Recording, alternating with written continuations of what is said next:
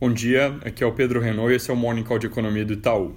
Ontem o presidente Trump fez aquele pronunciamento que eu tinha mencionado mais cedo, no qual a principal mensagem que ele passou é de que os Estados Unidos não querem uma escalada do conflito, descartando assim uma retaliação aos ataques recentes que o Irã fez, mas ao mesmo tempo colocando mais sanções econômicas e adotando uma postura firme no que diz respeito a não tolerar que o Irã produza armas nucleares. O discurso, no geral, trouxe alívio para os mercados, o petróleo caiu logo em seguida, bolsas subiram e aqui no Brasil o dólar cedeu alguns centavos, tudo isso marcando redução da aversão a risco com a perspectiva de que as coisas devem se acalmar daqui para frente.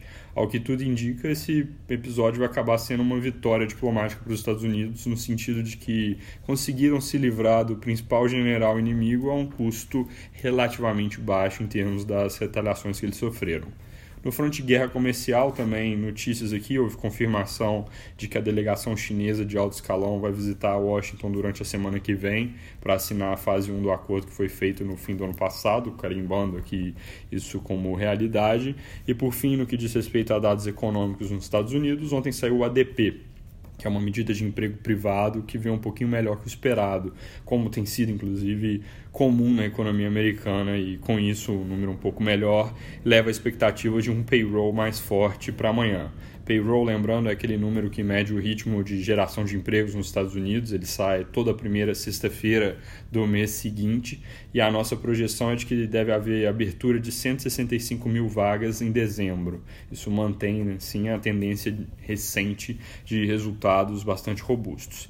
Aqui no Brasil, a gente tem mais notícias sobre aquele fundo de estabilização dos preços de combustíveis. Segundo o ministro das Minas e Energia, deve haver uma proposta sendo apresentada para o presidente até março.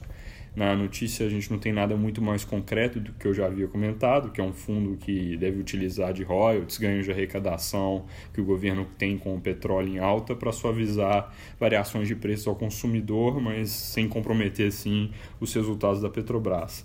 É, de novo, a notícia não traz muito mais novidade, mas de certa forma reforça que isso é algo possível de se materializar ao longo dos próximos meses, o governo está olhando para isso. Fora esse ponto, acabou de sair a produção industrial de novembro, ela veio bem pior que o esperado, tanto por nós quanto o consenso de mercado.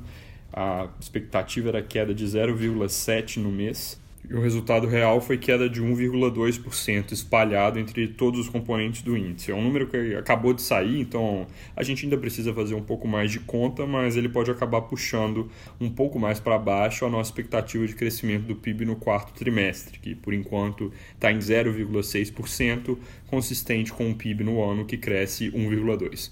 É isso por hoje, um bom dia.